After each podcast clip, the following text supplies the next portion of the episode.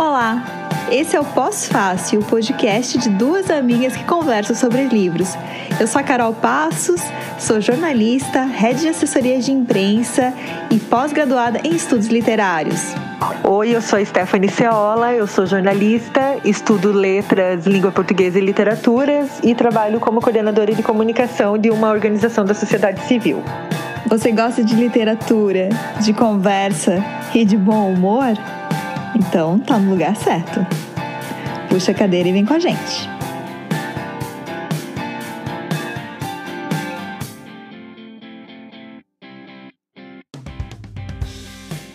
Olá, pós-faceiras, pós-faceiros, pós-faceires, pós-facers! Hoje é um dia muito especial, porque hoje é 3 de dezembro. E o que que tem hoje? Claro que a gente não gravou no dia 3 de dezembro, mas vocês estão ouvindo, então hoje é dia de festa. Pare de tudo que você está fazendo. Pare, pare tudo e mande um pensamento positivo, porque hoje é aniversário da Stephanie! Uhul! Uhul! Parabéns, Stephanie! Obrigada, obrigada. obrigada. Stephanie, Hoje é um dia muito especial, minha amiga. E eu vou. Não é ainda o dia do seu aniversário, mas enfim, vamos fingir que hoje. E eu vou te mostrar o presente que eu e Karine Wenzel compramos para você. Tem surpresa, Brasil. Tem surpresa.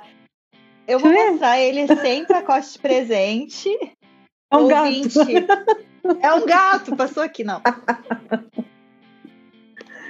Vocês compraram o box do Gabriel Garcia Marques pra mim. A gente comprou o box do Gabriel Garcia Marques pra Stephanie, que, como vocês sabem, é o quê? O livro preferido dela. E esse box aqui que a gente comprou, eu e Karine Wenzel, para presente da Stephanie. Por que, que estou te dando também antecipadamente? Não só para esse abrir. Esse, não só para abrir esse episódio cheio de emoção, porque eu Muita sou emoção. essa moça do entretenimento, mas porque é, a gente vai fazer fotos para divulgar esse podcast. E aí a gente vai poder levar esses livros para fazer as fotos, que eles são lindos. E eu só quero pedir Sim. desculpa que o meu gato já abriu o plástico. Dá uma rasgadinha. Não, tudo bem. É, porque ele come Gente, plástico. eu tô emocionada. É, ele Vocês é planejaram isso? Não, eu acabei de pensar. Eu acabei de fazer. Eu não ia mostrar. Mas eu achei que ia dar esse clima pro nosso ouvinte eu. de assim. Os, os, é os ouvintes legal. não estão me vendo, mas eu estou vermelhíssima aqui, porque eu fiquei emocionada. estou muito feliz, que eu, meu sonho é esse box, porque ele é muito lindo, ele é muito lindo. Sim, eu e Karine vimos que estava atrás dele, e daí a gente ficou ali pesquisando, e quando vimos que poderíamos comprar juntas, a gente comprou. Então, Cara, vocês arrastam presente... presente, porque ano passado vocês me deram a tetralogia da Ferrante de aniversário. E esse ano aí, ó, vem aí o box do Gabo. Puta eu e a Karine sempre dando tijolão pro Stephanie. Só tijolões. só, só trabalhamos com tijolões. Mas enfim, eu nem combinei com ela. Eu só pedi para ela, eu falei para ela que eu ia ter que entregar semana que vem, né? Que é quando a gente vai fazer okay. as fotos. E ela aprovou, né? Concordou. Liberou.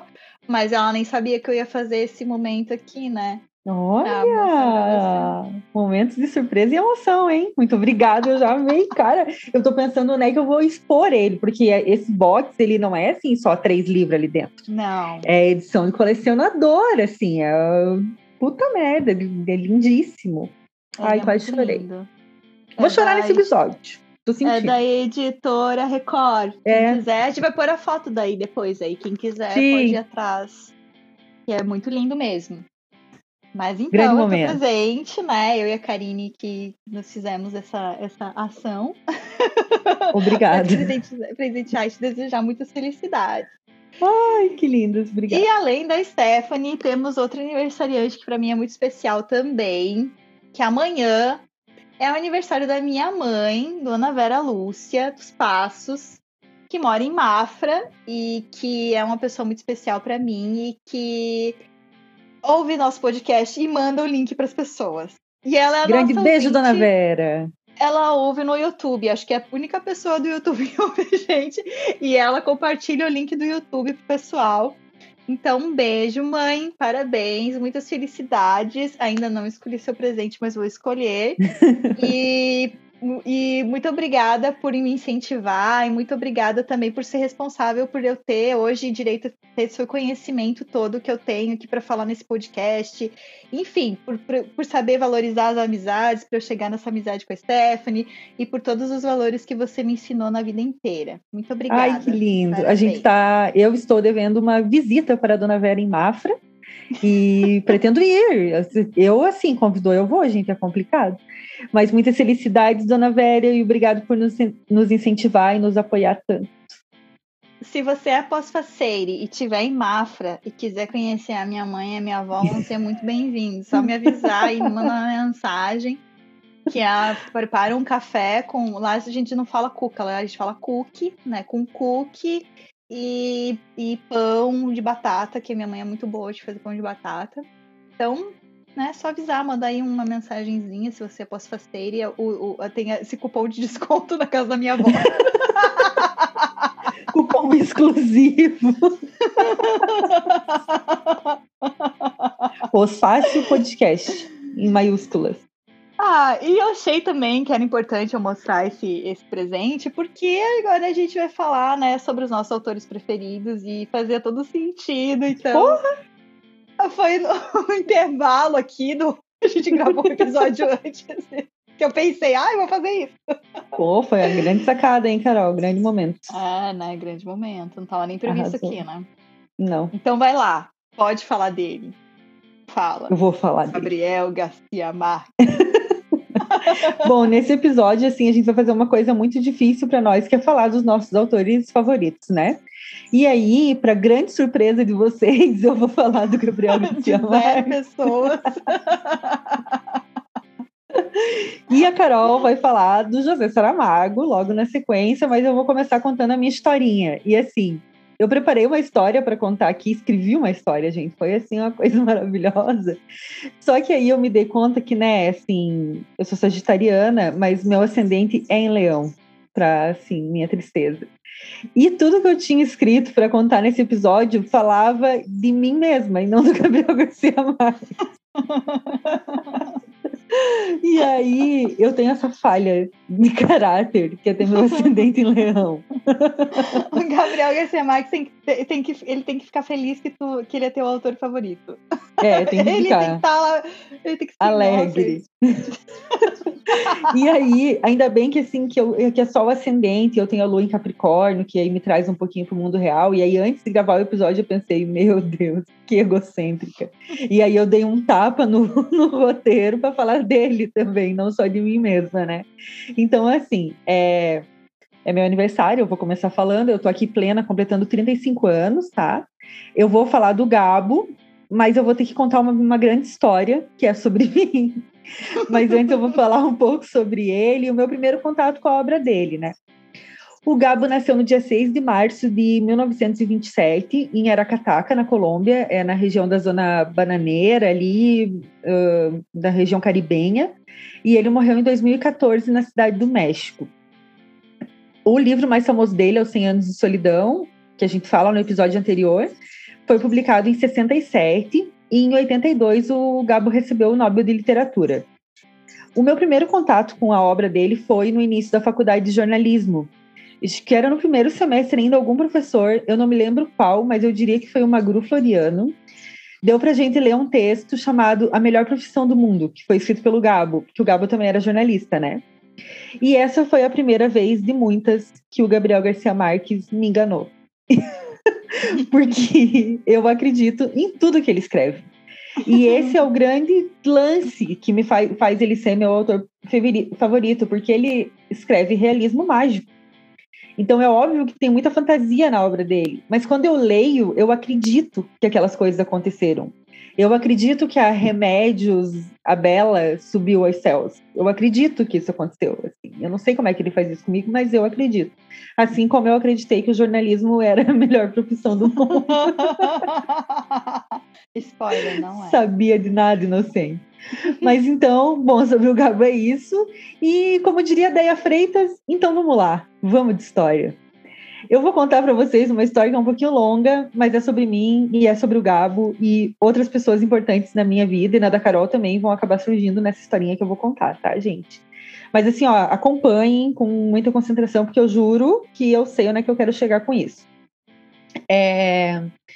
E assim, eu conto essa história para todo mundo. Então, também quem já me conhece já ouviu, mas escutem de novo, tá? Porque eu caprichei aqui no roteiro.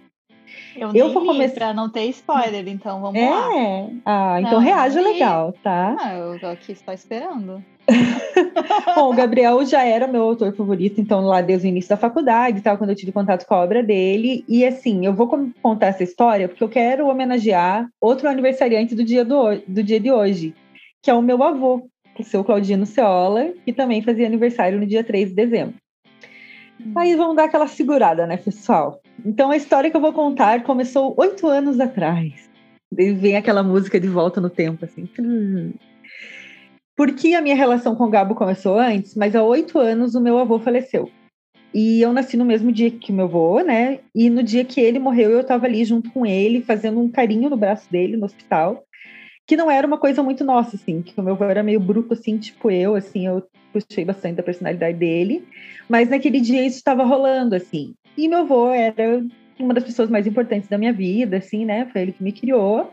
E até hoje eu tô brava com ele porque ele morreu, assim, né? Eu sei que isso é assunto para terapia, mas tô contando aqui para vocês. Faz oito anos que eu estou brava com ele. E assim, o meu primeiro aniversário sem ele, porque ele faleceu no mês de agosto. Quem é catarinense vai se lembrar que foi aquele inverno que nevou até aqui no Cambirela, aqui perto Sim. de Floripa. Então vocês imaginam lá em Santa Cecília, na Serra, o quanto nevou. Nevou muito, assim. E o meu avô estava bem e de repente ele morreu, assim.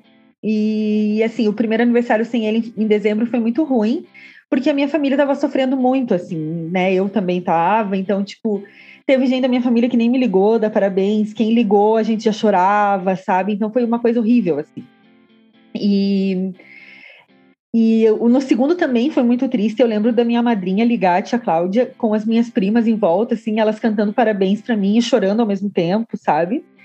Então, puta merda, assim. É daí... E eu gostava muito de fazer aniversário, porque era um período de festança, assim, na minha família, né? Porque era eu e ele juntos. E eu adorava. E aí, depois disso, eu parei de gostar, assim, porque me vinha muito essa memória muito triste e a ausência dele, né? Então, no terceiro ano sem ele, eu ia fazer 30 anos. E eu pensei assim, cara, eu não quero, eu não quero passar por essa situação de novo, assim, de, sabe, tipo, de ver minha família se forçando a estar uhul nesse dia, sendo que ninguém tá uhul, assim. E quero viajar. Aí eu botei na minha cabeça que eu ia viajar nos meus 30 anos, que ninguém ia estar comigo, que ninguém ia precisar passar por aquele esforço, assim. E eu comecei a pesquisar passagem e tal. E, e eu achei uma baita promoção para Cartagena, na Colômbia.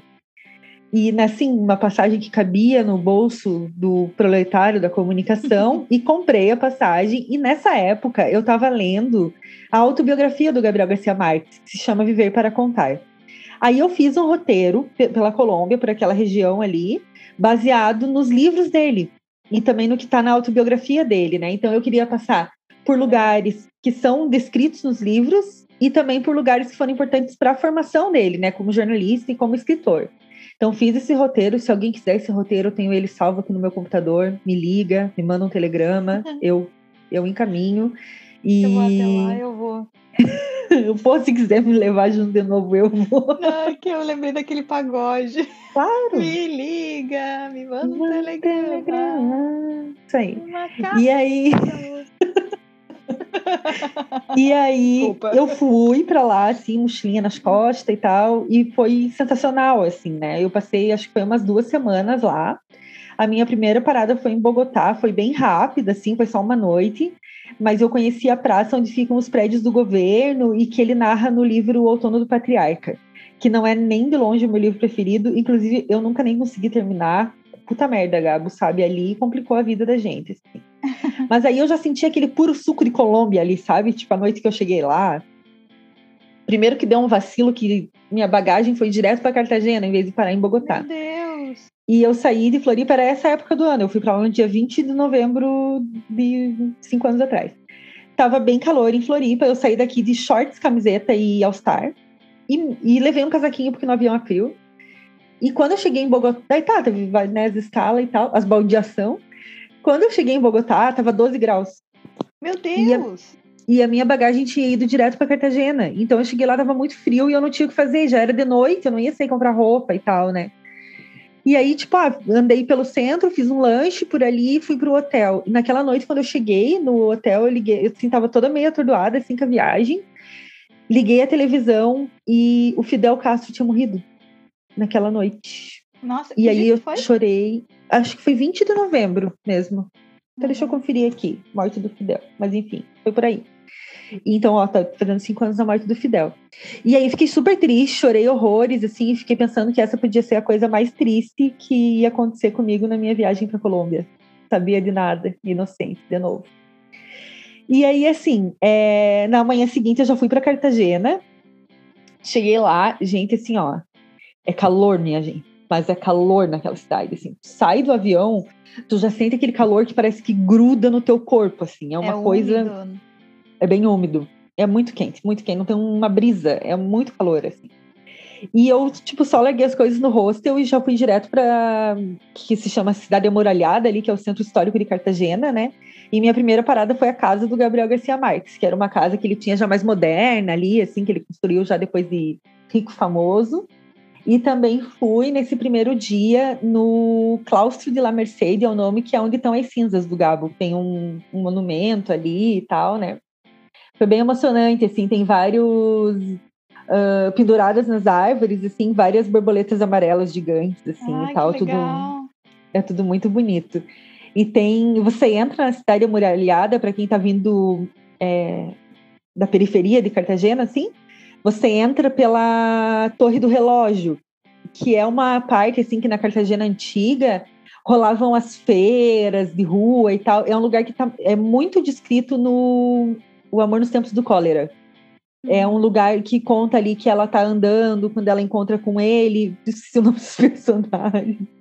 Mas enfim, Não lembro. é um lugar de encontro das pessoas, assim, né? Então as pessoas que moravam naquela Cartagena antiga se encontravam ali. Então tem a igreja onde eles se encontravam, trocavam cartas e tal. Tem a Torre do Diabo, é tudo naquela região. Eh, tem também um que hoje é um hotel, mas era um convento que também que é o cenário do livro do Amor e Outros Demônios. Também fica nessa parte histórica da cidade. Na frente desse convento, fica a dica para quem for para Cartagena, tem um bar chamado Cuba 1964, que é maravilhoso. Eu adorava ir nesse bar. E, e assim, tu se sente de fato dentro dos livros do cara, assim, sabe? É uma coisa cartagena, assim, você, passa pelo primeiro jornal, pela, o lugar onde era sede do primeiro jornal que ele trabalhou ali, que se chamava El Tempo. É fechada já, mas ainda tem a fachada, é num prédio histórico bonito. E aí o jornal grandão lá, que é o Universal, que é um dos principais jornais da Colômbia, onde o Gabo trabalhou por muito tempo, fica do lado de um, de um castelo antigo, se eu não me engano, é Castelo de São Felipe o nome. Daí você vê toda a sede daquele jornal imenso, assim. É fora da cidade amuralhada, mas é pertinho, dá para ir a pé. E isso é legal, né? Dá para você percorrer tudo aquilo a pé. Eu não fiz nenhum. de- deve ter guia. Ah, inclusive eu já li que tem um irmão do Gabo que mora lá e que faz um tour por Ai, lugares que, legal, que marcam a que marcam a obra dele, assim, mas não estava rolando quando eu fui para lá. Mas aí, como eu tinha feito o meu roteiro, eu fui, fui indo nos lugares, assim, e vale muito a pena.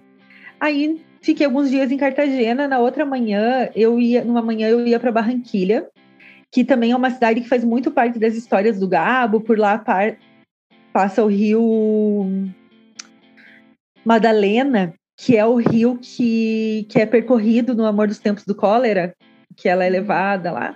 É aquele rio, né? Então tem um pôr do sol lindíssimo. E Barranquilha é uma cidade grande da Colômbia, tem o principal carnaval da Colômbia, é uma cidade bem louca, assim. Só que na manhã em que eu acordei para ir para Barranquilha, esse episódio vai ser difícil não chorar. Ai. Eu acordei com meus lá em Cartagena ainda com tipo 600 mensagens no meu celular e fui ver o que tinha acontecido. E eu descobri que o avião da Chapecoense que estava indo para Colômbia é, jogar em Medellín naquele, naquele, no- naquela semana caiu e né, morreram 71 pessoas. Só que entre 71 pessoas, assim, saber disso já foi horrível, né? Porque Hum. foi um baque muito grande saber assim de uma tragédia horrível acontecendo relacionada ao nosso estado. Eu estava lá, longe da Muitos minha família, dos colegas também amigos. de imprensa. E aí tinha um amigo nosso que estava dentro do avião, Sim. que eu não sabia, porque quando eu saí do Brasil, ele não, não era ele o repórter que tinha sido escalado para cobrir esse jogo, que era o André Podiak. E o Podi estava dentro desse avião e ele morreu nessa tragédia. E eu acordei lá com 600 mensagens no celular, descobrindo que eu tinha perdido um amigo. E eu estava longe de todos os meus outros amigos, colegas de redação, né? O Podi trabalhava com a gente na redação do jornal nessa época, sentava duas cadeiras de mim, estava no fechamento junto comigo todo dia. E, inclusive, passou as duas semanas antes da minha viagem para Colômbia me tocando terror com as músicas da Shakira. Então, toda noite ele dançava e cantava uma música da Shakira ali, porque eu estava indo para Colômbia. E também gosto de pensar que essa é a última imagem que eu tenho dele cantando e dançando Labice para mim. então. Era uma pessoa muito especial, assim, né? A gente, eu e a Stephanie, a gente não se conhecia ainda, né? Não. A gente não, não era amigas na época. É, eu também trabalhei com o Podi muito tempo e também ficava nos plantões com ele, né? É uma pessoa incrível, assim, muito especial. E é, eu desse dia, assim, eu lembro também o quanto foi até a confirmação, né, de que ele estava. É, enfim, é, lembrar desse dia realmente é uma coisa. Mas eu também lembro dele como o cara que colocava a música do Psirico, sabe, pra gente no final da, do fechamento, sabe? E era o cara que, tipo, sei lá, precisava editar um vídeo, tu não sabia, precisava fazer um negócio, o cara parava tudo que tinha para te ensinar e e, enfim, era o cara também que ia nas festas e não bebia e ficava e levava a galera, dava carona para todo geral. Ah, é uma pessoa incrível, assim, incrível mesmo. Realmente bem é. lembrado, assim, sabe? Eu não tinha lido, né? Então agora eu fiquei surpresa que tu citou ele, mas. É... é... e acho que a gente também podia, assim, faz cinco anos que a gente tá sem ele, e dedicar esse episódio a ele também, e também relembrar essa tragédia, porque não foi um acidente, né, gente? Quando, quando se decide colocar menos combustível do que é necessário para uma viagem, não é um acidente se o avião cai, né? Então, que justiça seja feita e que essas famílias dessas vítimas é, recebam o, o que tem direito, assim, né? Nada traz de volta essas perdas terríveis, mas que justiça seja feita de alguma maneira, assim, né? E porque né, muita gente perdeu gente querida numa tragédia que podia ter sido evitada, assim. E também me consola saber que ele foi nessa viagem muito feliz, que ele estava indo muito Nossa. feliz para Colômbia. Então isso é uma coisa que que me consola assim um pouco, né? Mas sentimos muita falta dele. E assim, esse meu dia lá em Barranquilha foi horrível, né, gente? Porque eu só chorava. Nossa, imagina. E eu lembro que eu queria muito falar com o Jorge, nosso amigo, né? Que era editor do Hora junto comigo e muito amigo do Podi. E eu não conseguia falar com o Jorge. E daí foi bem ruim. E porque eu queria estar junto com ele, porque eu sabia que ele ia ter que trabalhar e fazer jornal igual naquele dia, mesmo tendo perdido o Podi. Acho que e... isso que é mais doía, assim, né? Você é. também é. saber que, os, que as pessoas iam ter que ir para o jornal e fazer o jornal diante daquilo, assim. É, eu tava, trabalhava com assessoria já e não conseguia imaginar. Assim, é. Meu dia foi imprestável, eu imagino de quem estava na redação também. É, e eu ficava pensando, cara, se eu tivesse lá, eu ia, eu ia fazer o jornal sozinha e eu ia dizer pro Jorge ir para casa, sabe? Ou fazer o que ele precisasse fazer eu não conseguia aceitar que o Jorge tem que estar tá passando por aquilo sozinho, entendeu? Assim, e isso, tipo, é uma coisa assim. Se o Jorge estiver nos ouvindo, ele sabe disso, porque depois eu já conversei com ele sobre isso, mas é uma coisa que eu não aceitava eu estando lá, sabe? Tipo, porra, eu não, não posso ajudar meu amigo, assim. Então, é muito. Né, tragédia faz isso com a gente, assim. E aí, assim, mas o que, que aconteceu, né, no meio dessa viagem? Claro que eu não esperava que essa tragédia horrível fosse acontecer. E, tipo, eu fui tentar me libertar da dor, que era a ausência do meu avô. E aí aconteceu isso, então, tipo, ficou tudo muito confuso na minha cabeça, assim, naqueles outros dias lá, assim, né? E aí, tipo, eu me respeitei e no primeiro dia eu só fiquei chorando e não insisti muito, assim, pra, tipo, ai, ah, vou seguir minha viagem normalmente, sabe? Porque nada mais ia ser, né, como era, assim. E a única coisa que eu consegui fazer lá em Barranquilha foi ir num lugar chamado La Cueva, La Cueva que hoje é um restaurante bem bacana. Só que era um bar onde, quando o Gabriel Garcia Marques morou em Barranquilha, ele se reunia com um grupo de amigos que eram conhecidos como os Quatro de Barranquilha. Eu até acho que citei eles quando a gente falou do episódio sobre fofocas, que eu falo do livro Solidão e Companhia, da Silvana Partenostro. E ela conta muitas histórias daquele lugar. Era um botecão, assim, tipo a gente que saía do jornal e ia pro boteco chinfrinho, onde a cerveja era barata. Eles faziam uhum. isso também, e o La Cueva era o boteco chinfrinho, onde a cerveja era barata. Só que o Gabo chegava nesse lugar com os manuscritos dele. Então ele já estava tentando trabalhar no primeiro romance dele, ele era super jovem ainda, e, é que, que foi o. se chamava La Casa no início. Depois virou o La Hojarasca. E ele chegava com os manuscritos lá e fazia os caras ler, sabe? Tipo, ele era essa pessoa, assim. Então, lá no bar tem várias fotos nesse restaurante, assim, de, de, do Gabo com esses caras. Ele nem era o cara, assim, mais proeminente daquele grupo. Tinha, tipo, os grandes intelectuais ali da região do Caribe estavam ali, né?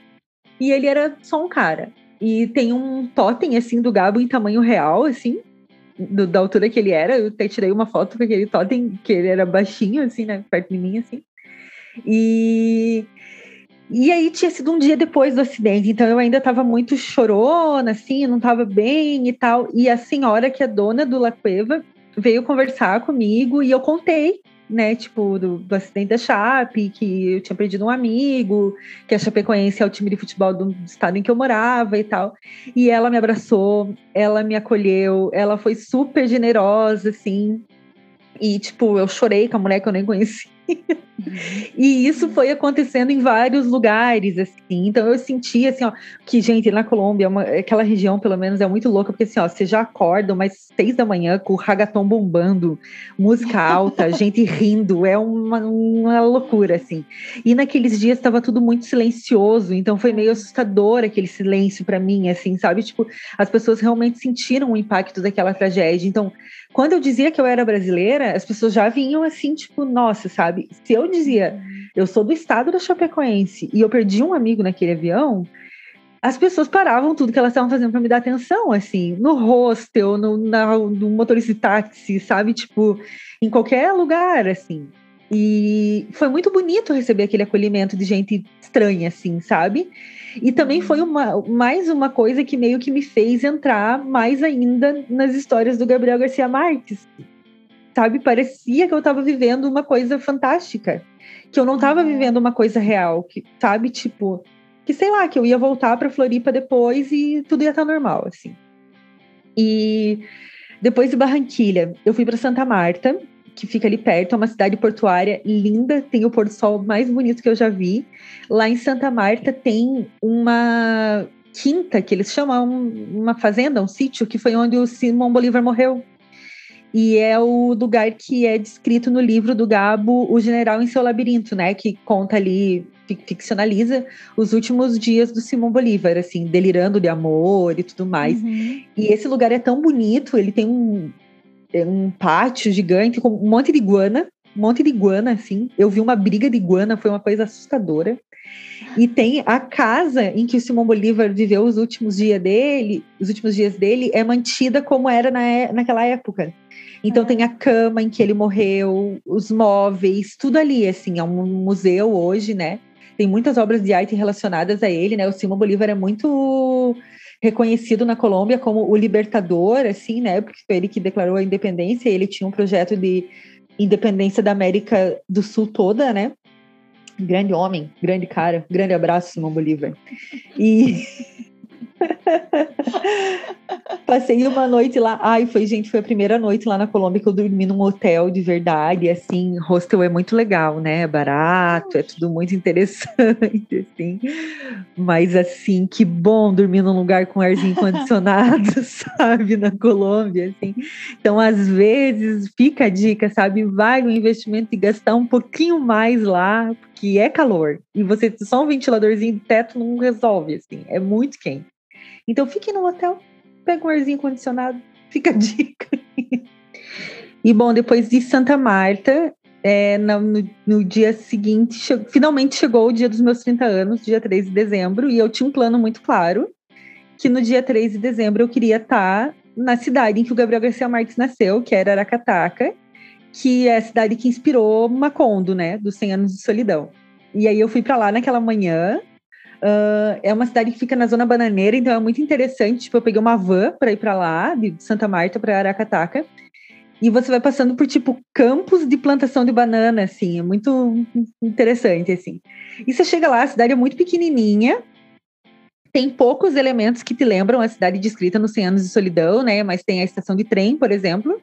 Uhum. E a casa em que o Gabriel Garcia Marques nasceu, ela foi vendida pela família e foi demolida. Mas, né, depois que ele se tornou um escritor famoso, reconstruíram a casa como era na, na infância dele, né? A casa dos avós dele inclusive com móveis do jeito que era, utensílios de cozinha, tudo do jeito que era, e hoje é um museu lá em Aracataca. Então, no dia em que eu fiz 30 anos, eu tava, eu fiquei num hostel, que era uma casa de família, na verdade, atrás da casa em que o Gabriel Garcia Marques nasceu, assim. E foi muito legal, assim, foi bonito conhecer o lugar, né? Foi muito simbólico, assim, para mim. E me senti dentro dos 100 anos de solidão totalmente, assim, sabe? Dentro daquela casa, tudo muito legal, e, assim. E, a, e, as pessoas desses lugares, se tu foi, elas tinham histórias também relacionadas a ele, assim, ou é, é, é, um, é um lugar assim que tu visita e, e tem tu tens informações assim sobre ele conversando com as pessoas não muito é, é, é, eu, eu, tinha essa expectativa assim sabe tipo será que eu vou conhecer um vizinho que conheceu o Gabriel Garcia Marques assim não rolou muito disso tipo uhum. a senhora da casa em que eu fiquei ela tinha uma idade parelha com a dele, mas ela não quis falar comigo.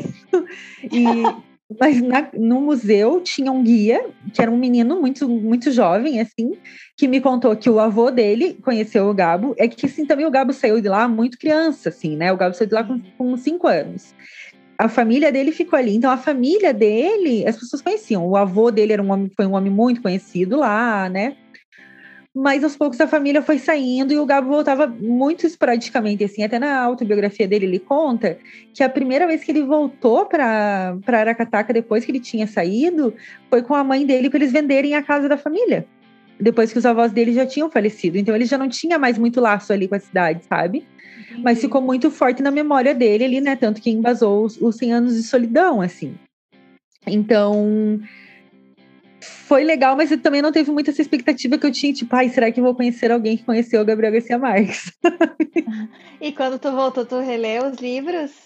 Eu, reli, eu li primeiro o Lau Harasca em espanhol, e eu comprei lá na Colômbia. E foi o primeiro livro dele que eu consegui ler em espanhol, assim, foi bem. Porque é um livro curtinho, mais simples, então eu consegui.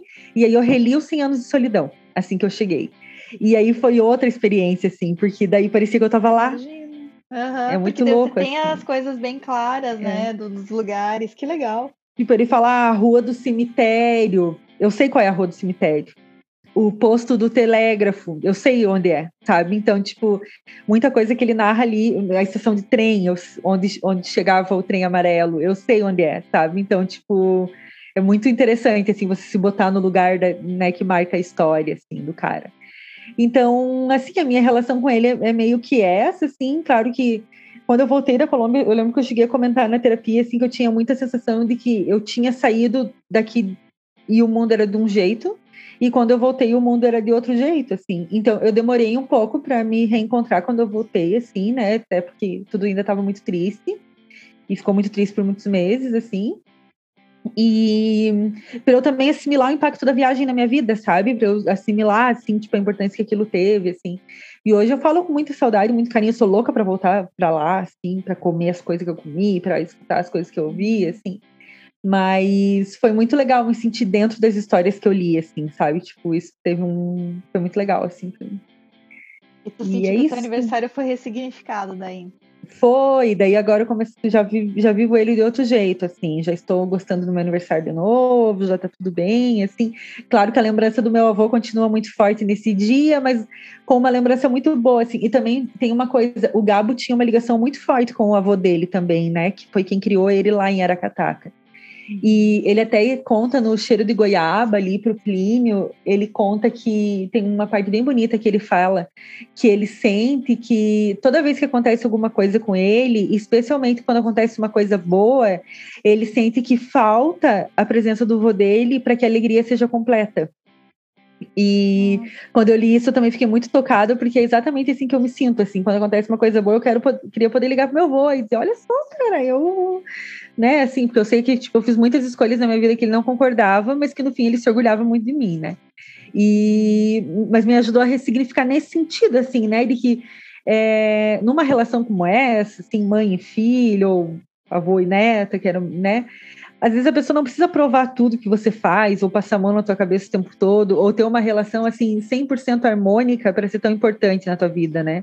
A minha relação com meu avô não era, assim, nem 10% harmônica. A uhum. gente brigava muito e tinha muita coisa que hoje eu identifico que também é porque a gente era muito parecido, assim, né? Os dois muito teimosos, assim, muito uh, tem que ser do meu jeito e tal. Mas me ajudou a ressignificar essa data, assim, e, e assim, eu sinto que o Gabriel Garcia Marques e a Colômbia me ajudaram nesse reencontro comigo sem meu avô, sabe? Tipo, eu descobri quem, quem eu podia ser sem ele estar junto comigo, assim. Mas eu continuo brava com ele, tudo bem. Eu e é isso, Carol. Lindo nesse mesmo ano da neve, aí foi o ano que meu pai faleceu também. Ah, é? Foi no ano na neve também? Uhum. Ui, que ano maldito, desgraçado, aquele ano horroroso. Sim, horrível. Enfim. é, não é quando tu falou, eu lembrei, porque lá em Mafra nevou também, né? Nevou muito. É a única neve que eu conheço. é... Mas muito bonita a história. Eu acho que é, acho que isso dá mais ainda importância, né, do que, que os autores são importantes pra gente, né, e, e o que eles significam, né, acho que além da gente, das histórias deles, né, as trajetórias e tal, então muito legal saber de todo esse, esse, esse bastidor rolê. aí com o Gabo, e fiquei mais feliz ainda que eu e a Karine compramos esse box. Oh, porra, cara, foi perfeito, lindo demais, lindo demais. Mas eu vou te deixar falar do Saramago, né? Porque senão vira só Gabriel Ai, Garcia Marques isso aqui. Uhum, sim, é, eu do Gabriel, eu li, eu li Os 100 Anos de Solidão, eu li nossa, assim, eu lembro que foi numa época que eu tava com muita dificuldade para ler um pouco. Eu tenho umas épocas que eu vou intercalando com livros mais simples, que é livros do John Green, que eu tenho esse lado que eu adoro os livros do John Green, não me pergunte por quê. Mas eu gosto de ler eles em inglês também. E aí eu tenho esses momentos, assim, e eu, eu, eu peguei os 100 anos, eu não lembro como que eu peguei esse livro para ler e li, assim, eu lembro que eu fiquei, eu, eu, lembro que eu chorava muito porque ele é muito bonito, assim. É. É, mas e depois eu também comecei o Amor no Tempo de Cólera, mas ainda não terminei, porque ai, tu vai pegando outros livros e vai fazendo, e são livros que tem que ter o tempo e atenção, né? E eu vou falar é também. Que o amor nos tempos do cólera ele podia, assim, eu gosto bastante dele. Mas se uhum. ele tivesse umas 100 páginas menos, acho que era um pouquinho melhor. Pra história. Você chegou assim. a ver o assim. filme? Eu não vi o filme. Eu vi, é assim, ele é, né, mais ou menos, ele não é ruim. Tem a trilha sonora da Shakira, gente, é maravilhoso. vale a pena ver. Ele não é ruim, mas vale mais a pena ler o livro. Leiam o livro da trilha sonora da Shakira. tá bem. ah, então agora eu vou falar de, de, quem? Eu vou falar do José Saramago, que é o meu escritor favorito. O Zé, o Zé, o José, o José. Gente, ontem eu fiquei mergulhado no José Saramago. Era assim, ó, Billie Eilish e José Saramago, porque eu sou essa pessoa, assim. Eu mergulhei nas duas pessoas. É, Shakira revi... e Gabriel Garcia Marques e Billie Eilish. eu, reli, eu revi o documentário do José Pilar, eu peguei a minha biografia que eu tenho dele, que eu nem lembrava que eu tinha ela impressa, e reli um trecho e mergulhei, assim, e lembrei porque que eu gosto tanto dele, né? É, quando a gente falou sobre esse episódio, eu primeiro pensei nele porque é um escritor que eu acho que ele tem um divisor de águas, assim, na minha vida como leitora. Eu nem lembro como eu cheguei nele, assim, mas foi logo depois eu me formar na faculdade e eu não lembro qual foi o primeiro livro que eu li dele. Eu não lembro. Eu acho que foi Ensaio sobre Cegueira. Eu acho, mas não tenho certeza se foi o primeiro, né? E, e eu tenho eu tenho físico, é o, o escritor que eu mais tenho livros físicos, porque eu não sou uma pessoa que compra livros físicos, né? E os que eu tinha eu vou dando, então eu tenho oito livros físicos e tenho mais quatro no meu Kindle e nem chega perto, porque ele tem 40 livros publicados. Tipo. Nem chego perto de ser a pessoa que mais leu Saramago. Mas eu sei que as pessoas têm uma dificuldade com ele, porque ele é um escritor que não usa, né? Tem os parágrafos super longos, ele não usa travessão, né? Ele não usa ponto final, raramente ele usa. E ele vai escrevendo, mas eu gosto muito desse ritmo que ele escreve. Eu gosto muito. Eu entendo que precisa ter um tempo para mergulhar ali na escrita dele, é, mas eu gosto muito do, dele como narrador comentando. Eu acho ele divertidíssimo, engraçado, irônico. É, ele é, às vezes, até. Ele dá umas cutucadas, assim, que você fica, poxa, Saramago, que coisa, né? Hum. Mas, enfim, né? Esse livro, é, o Ensaio sobre a Cegueira é o livro mais famoso hoje, né? Ficou muito famoso porque o Fernando Meirelles fez um, o, o filme, né? Uhum. O Blindness, que é de 2008, dois anos antes do Saramago falecer. Ano que vem o Saramago vai completar 100 anos, né? E tem as histórias deles que começa também é, depois eu vou falar um pouquinho mais sobre o nome dele, sobre a data de nascimento também dele, que também tem uma diferença aí. Mas eu depois eu retomei o Saramago um pouco mais, assim, como estudando mesmo literatura durante a minha pós, que a professora Salma Ferraz estuda Diabo, né, na literatura. Ela propôs uma leitura do Diabo do Evangelho segundo Jesus Cristo, né, que também é o livro, na verdade, assim, internacionalmente acho que é o livro mais conhecido, né, do Saramago, não tem como, assim. E ele e essa leitura desse. Eu comecei a ler o, o Evangelho e demorei muito tempo para terminar de ler. Foi um dos livros que eu mais demorei de ler para ler assim com ele. Eu não sei bem porquê, assim, não sei bem porquê. Mas é um livro ótimo. Nossa, eu adoro. Eu acho assim o diabo mesmo nesse livro. Minha mãe que me perdoe, que é católica. É muito engraçado. E o Jesus também humanizado, né, e tal. Enfim, depois eu vou fazer um pouco de. Vou lembrar um pouco disso, né? Mas o livro que eu mais gosto dele hoje, que eu posso dizer assim, que é um livro bem importante para mim, é A Viagem do Elefante, que ele escreveu em 2007, né? E, e ele, foi, ele escreveu num período que ele. Em 2006, ele ficou, começou a ficar muito doente. Muito doente mesmo. E ele, ele fez uma série de viagens, inclusive o José Pilar, esse documentário, né, que foi, foi é, lançado em 2010, fala desse período, de 2006, a partir de 2006. E ele e a Pilar, eles circularam assim o mundo e tal para falar. O Saramago fez várias aparições, entrevistas e tal, e mostra o quão cansativo era aquele, aquele momento para ele o quanto ele estava ficando doente. E ele quase morreu. Ele quase morreu naquela época. Ele ficou internado, acho que duas ou três semanas no hospital é, em, em, na Espanha. E só que ele já tinha escrito cinquenta e poucas páginas da Viagem do Elefante. E o livro é, ressignificou para ele depois que ele escreveu, né? É, ele, muitas pessoas na época falavam que o livro A Viagem do Elefante era porque o elefante, quando ele, quando ele adoece, quando ele vai morrer, ele se, ele, a, a, a manada deixa ele para trás. Então as pessoas achavam que ia ter esse significado, mas não tem esse significado. Nem, é, tem assim uma coisa assim sobre a brevidade da vida. Ele faz algumas reflexões, mas o livro ele, ele dizem também que é um livro um pouco mais simples de ser lido pelos leitores do Saramago. Então é, ele não tem tanta dificuldade para ser lido. Eu confesso que eu não vi tanta diferença, mas agora eu retomei a leitura do. É... Ai, gente, eu ia falar intermitências da morte, mas não é intermitências da morte. Ai, gente, depois, até o final eu vou lembrar. E realmente, assim, tem, é, tem diferença na, na leitura. A princípio eu não tinha visto, mas tem diferença também. Mas enfim, assim, ele, esse, o Saramago Mago, por que, que eu gosto tanto dele? Assim, primeiro que ele é, ele critica a burocracia do Estado, assim, o tempo todo, as autoridades sempre são meio tolas, meio bobas, meio perdidas. Os personagens que são autoridades sempre são meio ridicularizados. E ele tem uma questão que ele é muito cético, né, com a sociedade. Ele faz uma, ele, os livros dele são sempre um, um é, trazem muitas reflexões sobre como o ser humano é, né? E como o ser humano é capaz de fazer coisas muito ruins para conquistar o que eles quer, o que a gente quer, né? E, e, e, essa sociedade capitalista que a gente vive também, o um modelo quanto frágil é, né?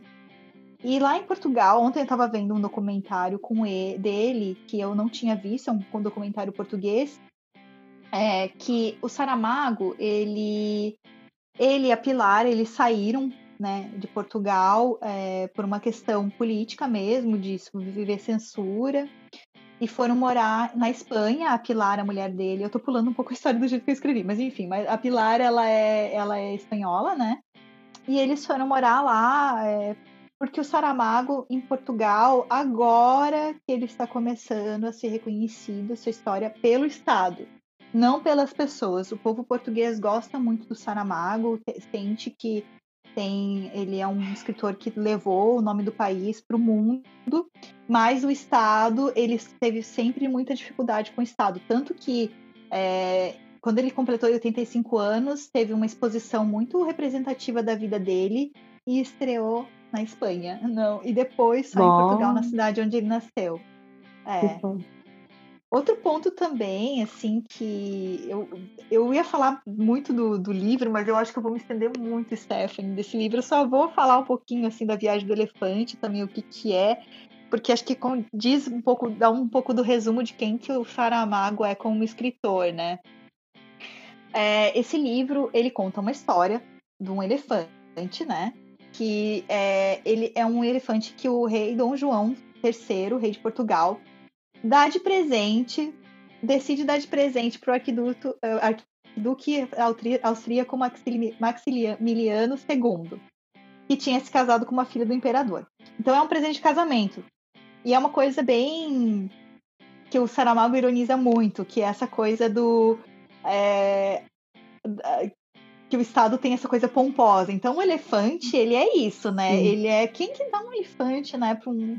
E pior, tem que sair lá de Lisboa e passar por todos os países, atravessar por Portugal, Espanha, tal, até chegar na Áustria para chegar lá com esse elefante.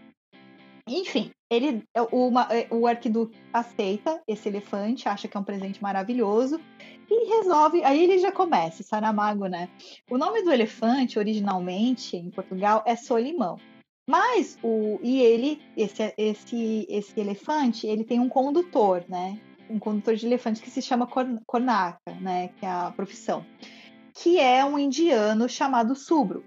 Só que o Maximiliano acha que os nomes são muito difíceis para ele, então ele já resolve mudar o nome. Ele chama o elefante Salomão e, de, e, o, e o indiano de Fritz.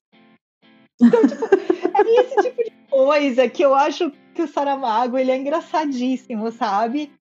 E o que, que acontece, né? A, toda, a maioria das histórias do Saramago tem muito ele fortalece muito o papel do trabalhador, né? Ele, ele, ele critica a burocracia, os burocratas, é, mas ele tem essa coisa que o trabalhador tem uma força ali também, né? Tanto que o Subro, que vira o Fritz, ele se percebe como a única pessoa que compreende aquele elefante. Realmente, ele é a única pessoa que sabe o que o elefante quer, o momento que o elefante quer parar, o momento que o elefante quer andar, o que, que o elefante quer.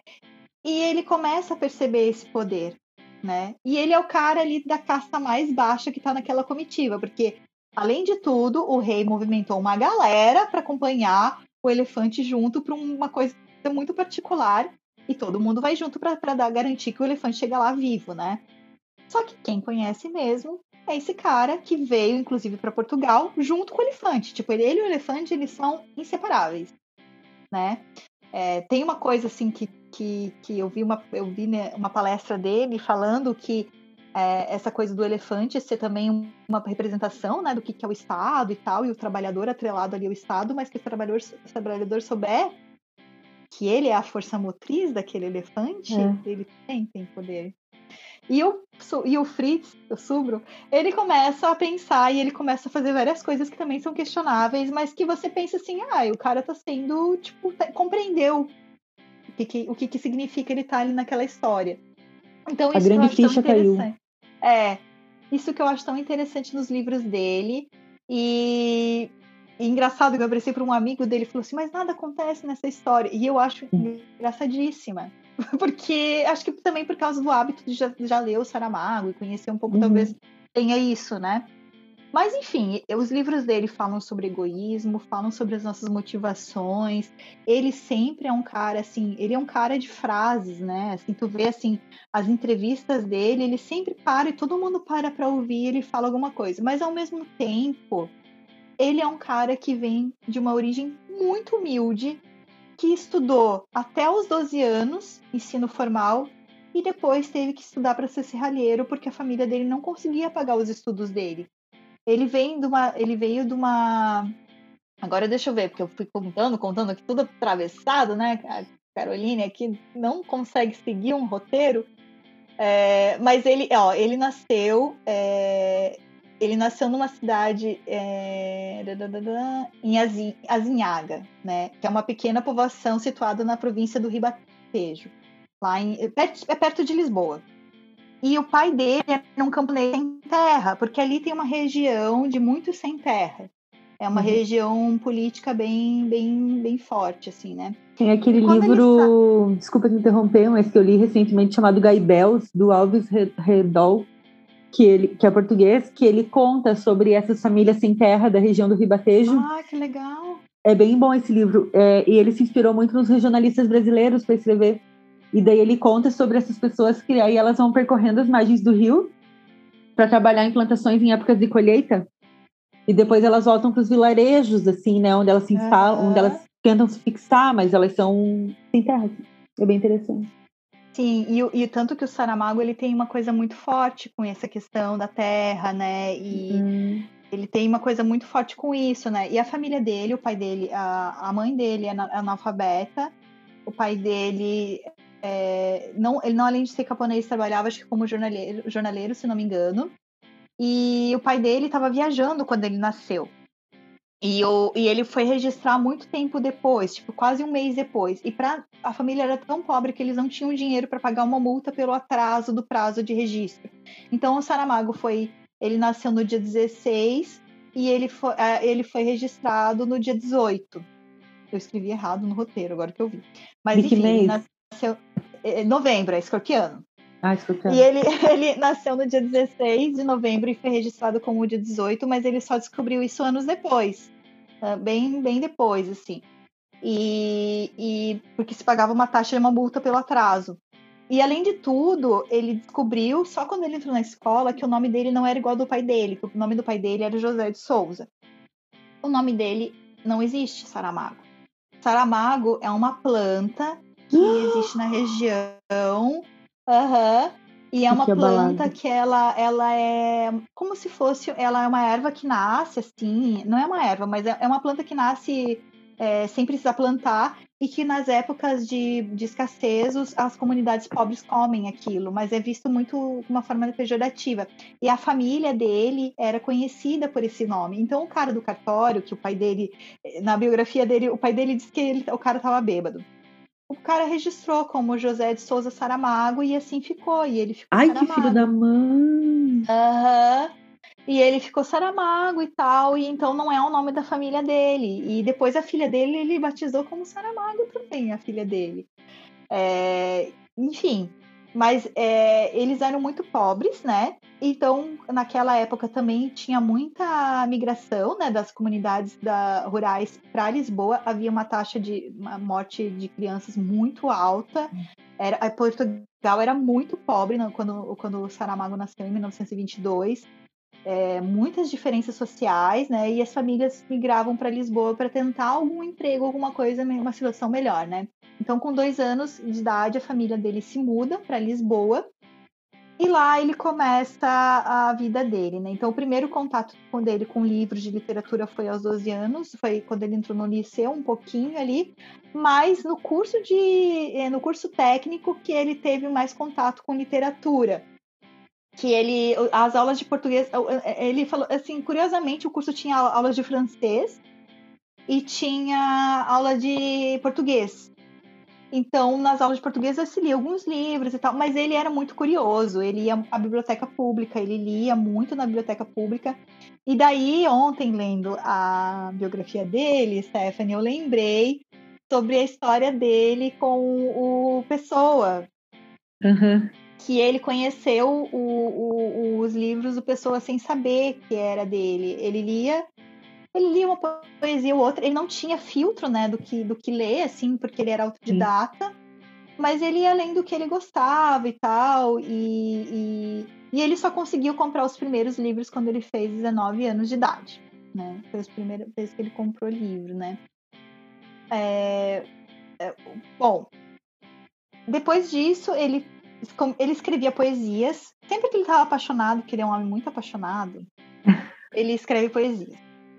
E ele tem até algumas poesias que nunca foram publicadas, mas que ele, ele deu de presente para a Fundação Saramago e também para os museus e tal. Mas tem muita coisa que não foi, não foi publicada para ele, então ele escrevia poesias. E o primeiro romance que ele escreveu se chamava Viúva. Só que a editora achou que esse título era muito genérico, né, que não dizia nada, e eles lançaram como Terra do Pecado. Mas o Saramago nunca quis que esse livro fosse lançado ele achava assim que, ai, que era tipo uma coisa assim, ah, eu lancei, mas tipo, ai, não, não perco um tempo lendo isso, sabe? E ele tinha 25 anos quando ele publicou esse primeiro livro. Aí depois ele trabalhou, é, ele foi, é, trabalhou muito como burocrata também, em, em é, funcionário administrativo em alguns empregos e tal, né? E não tinha uma visão crítica da sociedade, não tinha nenhuma ligação com, com a com política, né? Mas ele já começava ali a questionar algumas coisas, assim, ele sempre questionou um pouco a autoridade, assim, tem a, na biografia dele comenta assim que tem um episódio quando ele era ele, ele era carreiro mecânico que, tipo, ele tava, eles estavam lá na hora do almoço, e aí chegou encarregado lá, o chefe, o patrão, e todo mundo se levantou e ficou em pé, e o Saramago continuou comendo. Tipo, não, não deu bola, assim, para aquilo, né? E, e ele também, depois ele começou a, ele frequentava também um, um bar, e aí ali ele começou a ficar a conhecer alguns escritores e também foi assim que ele foi trabalhar numa editora na parte de produção de livros no fim dos anos 50, né? Então, assim, ele ficou 19 anos sem publicar nenhum romance, só algumas coisas de poesia. Ele publicava crônicas também, que ele escrevia. Mas ele não, não, não, não tinha. Ele começava alguns romances, não terminava, ficava aquela coisa e tal.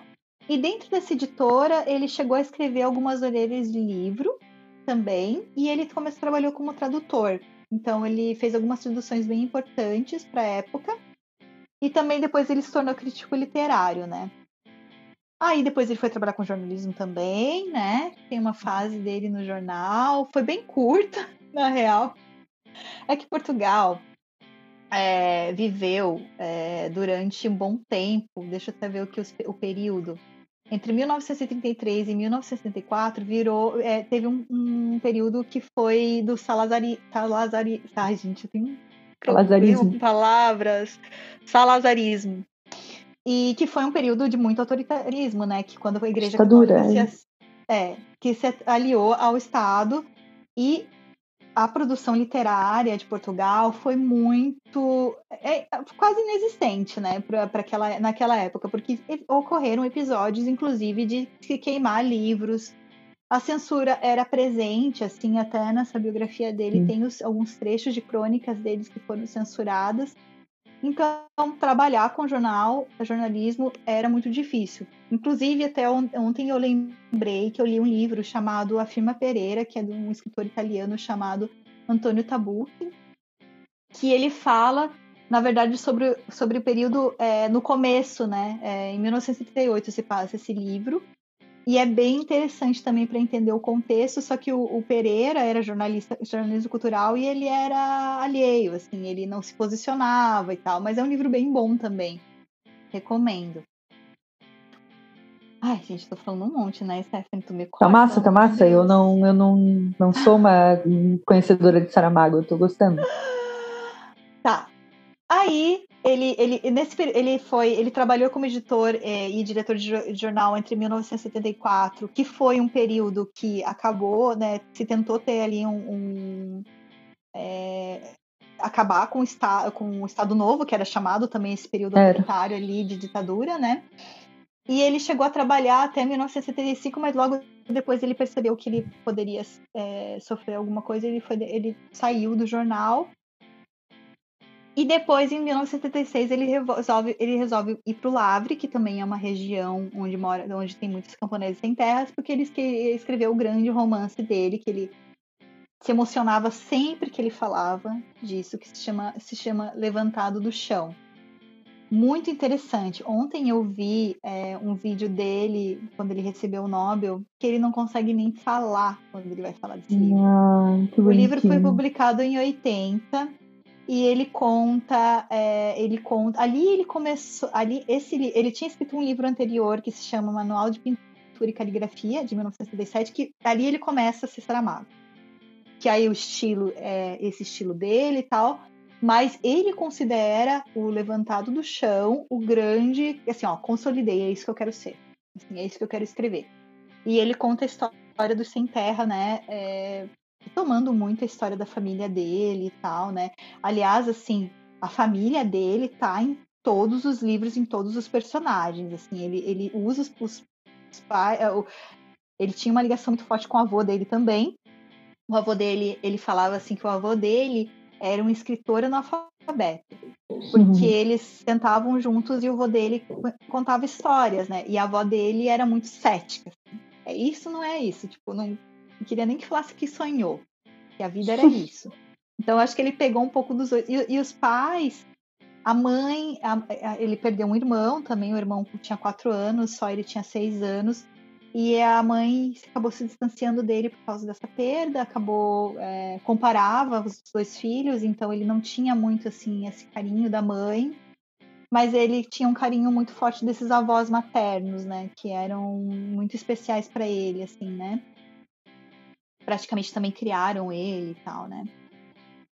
Tá. E outra coisa que ele tem tanta ligação com essa história do Sem Terra é que o Sebastião Salgado chamou ele para escrever a introdução do livro Terra, né? Que tem história, que tem as fotos do movimento Sem Terra aqui do Brasil, que foi publicado em 97, de tão forte que é a ligação dele assim com esse movimento, né?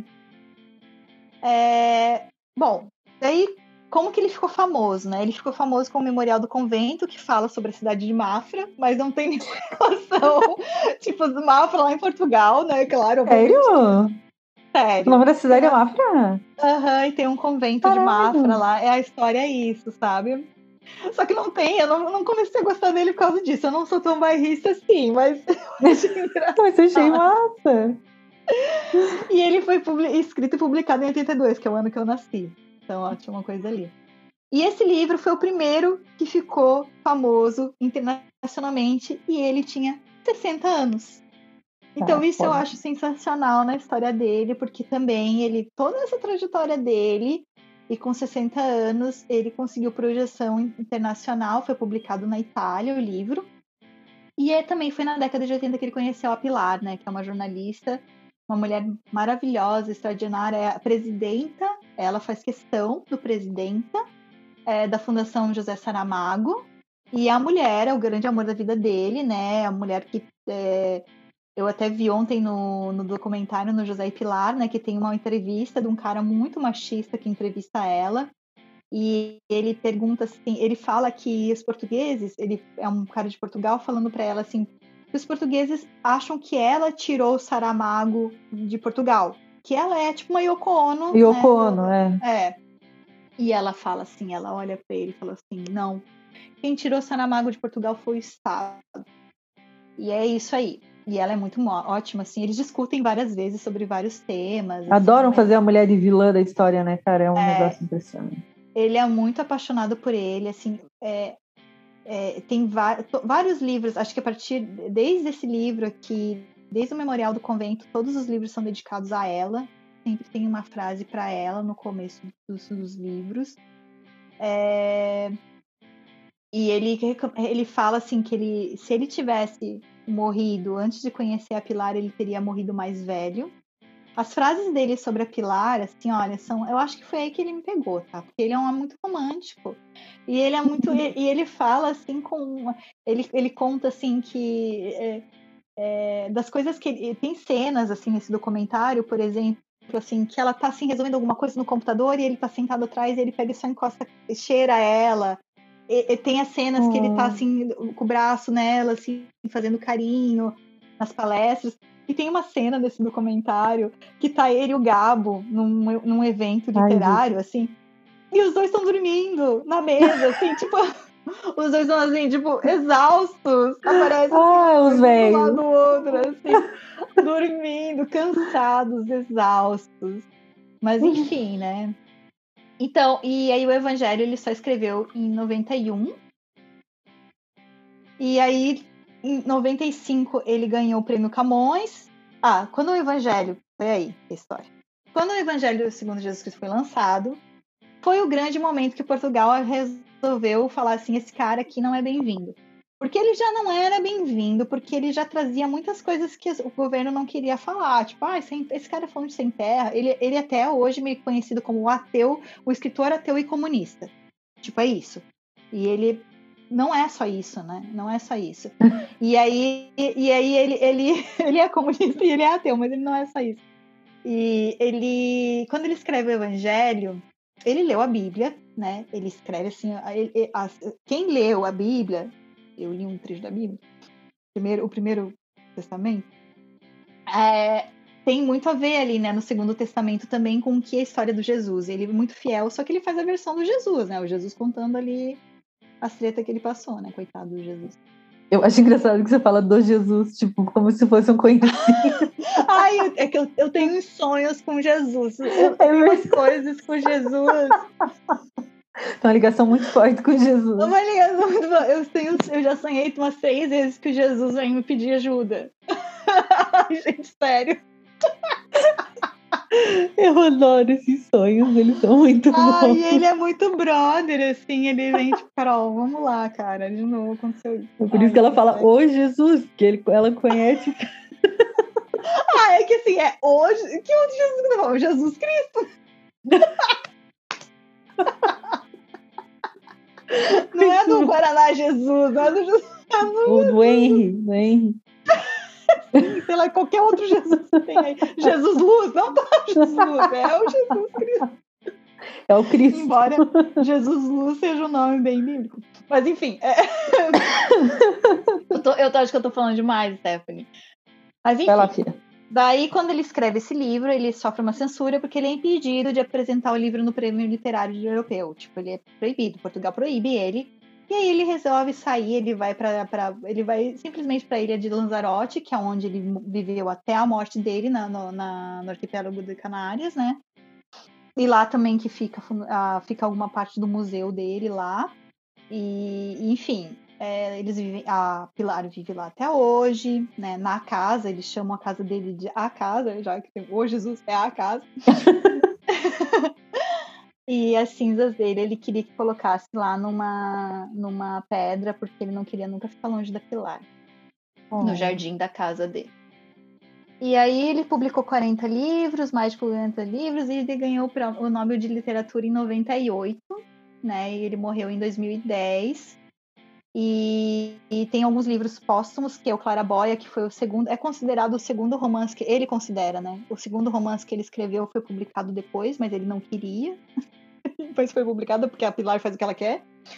E aí. E, e tem esse documentário, né, que é o José e Pilar, que eu recomendo muito, que tem no YouTube. Ontem eu assisti no YouTube. A qualidade não é muito boa, mas dá pra ver, assim, né? Dá pra ver. Eu tive um pouco de dificuldade, assim, porque o espanhol é difícil para mim, eles conversam várias vezes em espanhol. Eles fazem uma mistura, os dois, de português e espanhol, assim, que eles falam, que às vezes é meio difícil mas conta a relação dos dois, né? E o que ele passou e tal, nesse, e, e, e, tem muita parte assim dele lembrando de coisas da vida dele, né? Enfim, é um baita escritor. Eu entendo que as pessoas tenham dificuldade de ler ele, e até assim, esses escritores que a gente trouxe, os dois, já sejam escritores já conhecidos e consagrados, mas eu acho que eles dizem muito assim sobre como que a gente, o caminho que a gente percorreu como leitora, né? E as pessoas que é. a gente que nós somos, né? Por exemplo, eu quando vejo o Saramago, eu vejo ele muito como essa pessoa, assim, sabe? Tão forte com essa história dele que o cara que, que não estudou, que escreveu e que depois foi tão representativo até politicamente, assim, né? É. E, enfim, tem um Roda Viva com ele também sensacional, assim, que ele fala muito sobre a diferença de gerações, o que, que ele acredita. Ele é, bem, ele é bem pessimista, não é um cara muito pessimista, porque ele acha que a sociedade capitalista está falindo e. Né, vamos Errado não tá? Errado não tá. Mas eu gosto muito e eu acho ele um autor muito rico, assim, e muito legal, assim, ver que ele, ele tinha anotações quando ele foi escrever os livros dele, dos lugares que ele ia, ele anotava. Então, algumas situações que estão no livro dele são de coisas que ele viu, que ele acompanhou. Ele ia, assim, por exemplo, momentos históricos, ele, anota, ele anotava. Porque em algum momento ele poderia. Porque os livros dele também remontam muito, assim, intercalam, né? Realidade com ficção. Uhum. Então, mas é bem interessante. Então é, é isso, acho que é só isso. O único livro que eu só li um livro dele, que é O Ano da Morte de Ricardo Reis, que eu li porque estava estudando Fernando Pessoa. E nesse livro ele ficcionaliza a história de um dos heterônimos do Pessoa, que é o Ricardo Reis. E é genial, assim. Eu li esse recentemente, assim, e eu fiquei apavorada com a genialidade do cara, assim, é muito bom. E ele faz isso que você falou, de ele colocar os momentos históricos ali na história, né? Ali na, naquela narrativa. Então ele tá contando, tipo, a história é, já é maravilhosa só porque, assim, o... Alguma coisa caiu aqui em casa.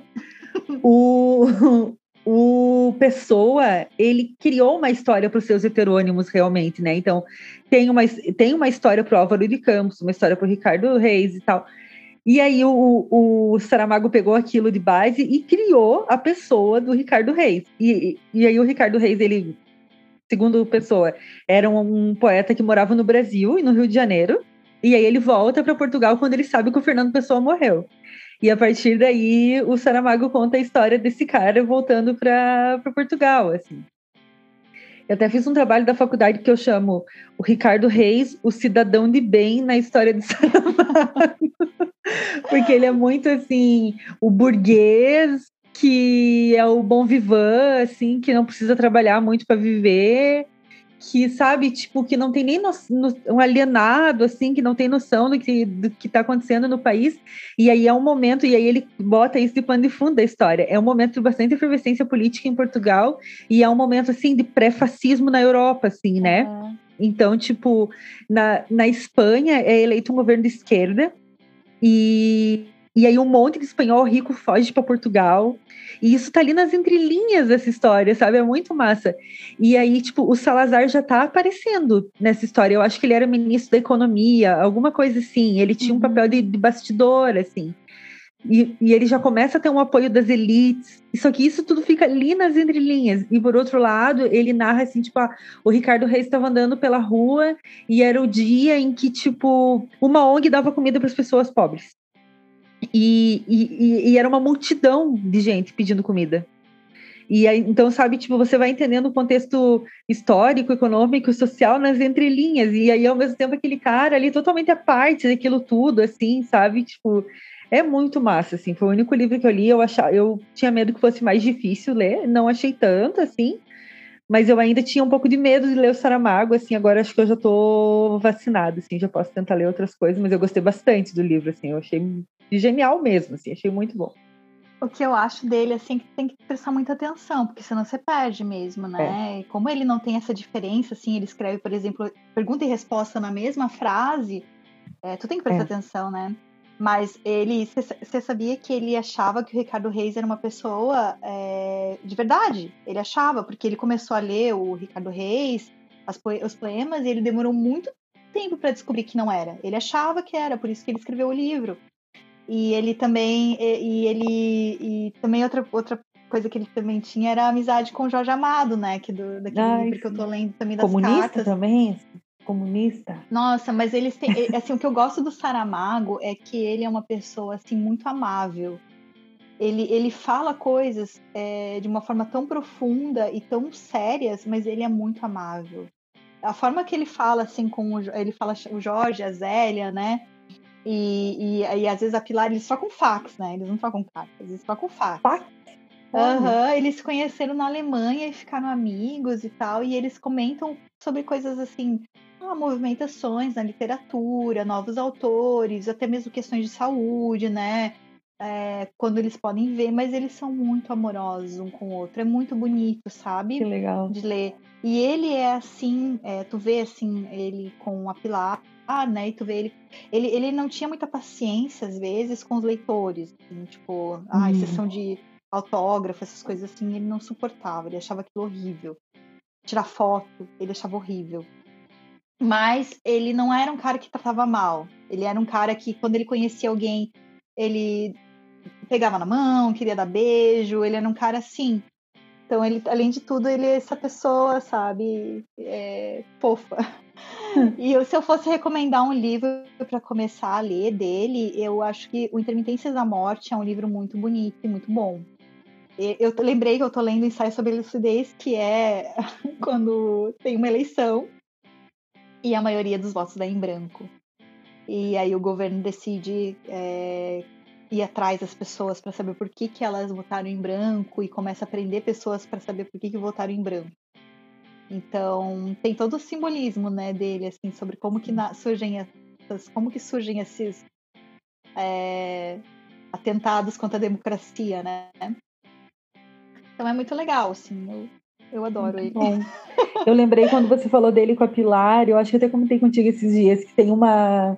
Eu acho que é no Cheiro de Goiaba, mas não sei se é no Cheiro de Goiaba ou na autobiografia do Gabriel Garcia Marques, que ele fala sobre a Mercedes, a mulher dele.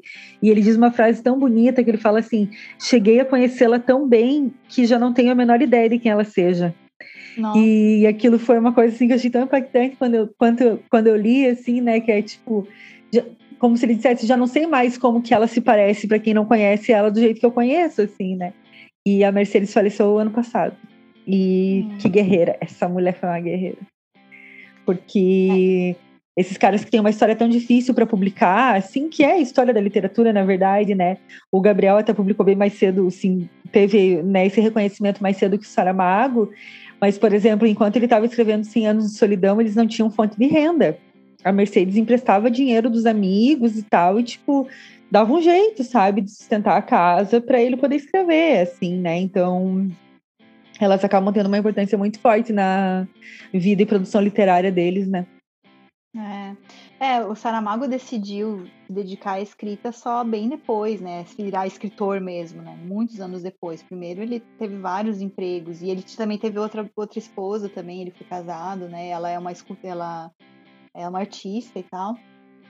E, e uma a, dedica, a dedicatória mais bonita que eu acho dele, porque eles também tinham. Ela tinha 36 anos e ele tinha 63 quando eles se conheceram. Eu esqueci de falar isso também, né? É, e ela fala assim que é, quando ele ficou bem mal, obviamente que ela ficou muito triste, mas ela falava assim que eles sempre souberam que parte da vida dela seria sem ele. Ela, ela falou assim: Desde o momento que eu conheci ele, eu sabia que a parte da minha vida ia ser sem ele. E ele escreve assim, a, a dedicatória que ele escreve, que eu acho muito linda, que ele escreve assim, é, a Pilar, que ainda não havia, havia nascido e tardou, tanto tardou a chegar. Não. Tipo, e ele, sim, ele considera que ele passou a viver no momento que ele conheceu a ela, assim. Eu acho bem bonito. Muito bonito. Ah, enfim. Então né? é isso. Temos um episódio, um episódio sobre nossos autores favoritos, Nossa, cheio gente. de questões pessoais envolvidas. Ai, meu Deus, falei horrores, mas enfim. A é... gente falou, mas é isso que acontece quando a gente fala do que a gente gosta, né, pessoal? É... Pode acontecer. Então, no... Eu acho que. Eu... Oi. Hã? Eu ia falar do Eu... próximo episódio. Fala, então. Isso. Tá, então no próximo episódio a gente vai falar das três leituras de três leituras obrigatórias para o vestibular da UFSC, né? Que a gente também é utilidade pública, né? O pós-fácil também claro. foi para isso. E o episódio não é, claro, só para vestibulando. A gente não, aliás, eu nem saberia dar uma dica pro vestibulando do que falar, mas enfim. Eu sei, eu sei, eu fiz vestibular recentemente. Ai, é verdade. Eu também fiz, mas tipo... é. É, mas a gente vai falar de, da Clarice Lispector de novo. Né? Ora, ora. Barreto, Júlia Lopes de Almeida e, os, e de livros que todo mundo tem que ler. É, vestibular é muito legal porque tem essa introdução à literatura né, brasileira, então a gente é. acha muito importante falar. E também são livros que a gente leu agora, também para poder falar no próximo episódio, e que são ótimos, ótimos, ótimos mesmo assim. Então, vale a pena. E acho que por hoje é só, né? Mandem aquele feedback maroto pra gente, me mandem feliz aniversário, né? Por favor, sejam educados. E eu queria pedir duas coisas, já que é meu aniversário. A primeira coisa é que, né, dezembro tá aí, Natal tá aí, e eu queria convidar vocês a conhecerem a ONG que eu trabalho, que é o ICOM. Vocês encontram nas redes sociais como ICOMFloripa. E a gente está com uma campanha de Natal para apoiar famílias em situação de vulnerabilidade social nesse fim de ano por meio do Banco Comunitário. Então, de presente de aniversário para mim, sua podcast, vocês poderiam fazer uma doação para essa campanha do ICOM, eu ficaria muitíssimo grata e garanto que de fato chega às famílias que realmente precisam, né? A Carol é doadora do ICOM e pode atestar. É um projeto muito sério. E acompanhe o ICOM. Ele é maravilhoso. O trabalho deles é incrível. Acompanhe o ICOM. E meu outro pedido nesse aniversário é para vocês assinarem a nossa newsletter, né? Por favor, podcastposfácil.substack.com. Tem aqui no link do episódio, porque lá a gente coloca vários conteúdos extras de todos os episódios, vários links e muito mais. Então é isso, gente. Muito obrigada por terem nos ouvido até aqui. Espero que vocês dividam essa paixão por autores com a gente. Também nos contem quem são os autores favoritos de vocês. E fiquem agora com o feedback 360. Beijo, pessoal. Antes de falar que é um prazer participar do Pós-Fácil, esse podcast que eu vi nascer e não tive meu projeto gráfico aprovado, eu quero falar que é um prazer ouvir vocês, ver a alegria de vocês realizando esse projeto e é muito legal acompanhar toda essa evolução de vocês. Mas também queria falar que é aniversário da Stephanie, essa jovem senhora de Santa Cecília, que eu tenho uma saudade gigantesca de conviver diariamente. A gente viveu junto durante o nosso período no Hora de Santa Catarina, como editora de geral, eu como editor de esporte. E esse período junto, eu sinto uma falta violenta, porque eu consegui conhecer uma pessoa fantástica e que aqui no podcast, todo mundo que ouve consegue ver o quão legal a Stephanie é e quão gente boa ela é. Então, queria mandar os parabéns para ela, parabéns para Carol pela edição do podcast, que está cada vez mais impecável, está se puxando cada vez mais. Parabéns, Stephanie, muitas coisas boas para você, muitos episódios aqui no Pós Fácil e pare de vacilar.